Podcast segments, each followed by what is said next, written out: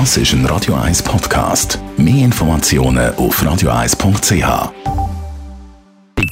Die Morgenkolumne auf Radio 1 präsentiert vom Grand Casino Baden.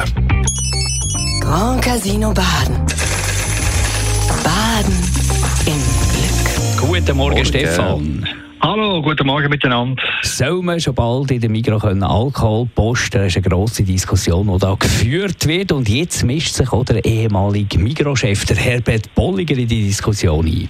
Ja, genau. Und das ist so speziell, dass sich ein ehemaliger Chef ins Geschäft von seinem Nachfolger einmischt.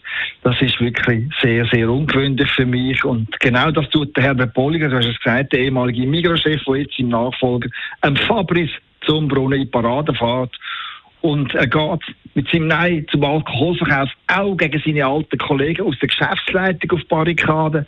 Denn die aktuellen Chefs von der Migro, die wollen möglichst bald Bier und Wein in ihren Filialen verkaufen, um so mehr Umsatz und mehr Gewinn können zu bolzen. Das aber findet der Bolliger gar nicht Migro-like und meldet darum erbitterten Widerstand an. Und er hat durchaus gute Karten in den sozialen Medien. Wenn man sich, wenn man da umschneugt, dann merkt man, dass die Vertreter vom Alkoholverbot da ganz viel Lärm machen und gut organisiert sind. Und sie betonen immer wieder, dass der Migro-Gründer, der Gottlieb Duttwiller, schon vor bald 100 Jahren verkündet hat, dass Alkohol der Volksfind Nummer eins in der Schweiz sei. Nur, das ist damals eine ganz andere Zeit. Die Arbeiter, die haben den Lohn damals Cash auf die Hand bekommen, jeweils am Freitag, und einen schönen Teil davon schon auf dem Heimweg versoffen. Die Zeit ist zum Glück schon lange vorbei, darum kann ich dem Verkaufsverbot nicht mehr viel abgewinnen.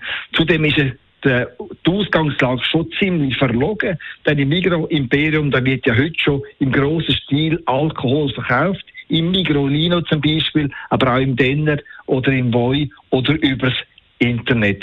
Und das alles nicht zu knapp. Ich gehe von einer Verkaufssumme von Alkohol im Wert etwa von einer Milliarde Franken aus. Das heißt, es ist schon lange nicht mehr so, dass der Migros-Konzern eine alkoholfreie Zone wäre. Im Gegenteil, hinter dem Coop ist der Migros schon heute der zweitgrößte Alkoholverkäufer im Land. Darum wäre es in meinen Augen nur ehrlich, wenn auch die Mikroläden Bier und Wein verkauft würde werden.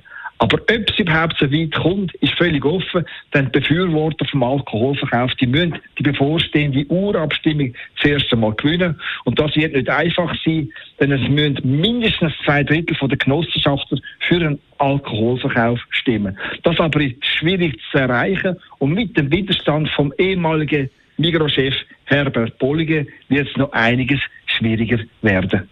Die Morgenkolumne von Stefan Barmettler, Chefredakteur von der Handelszeitung, zum Nachlesen bei uns im Netz auf radio1.ch. Die Morgenkolumne auf Radio 1.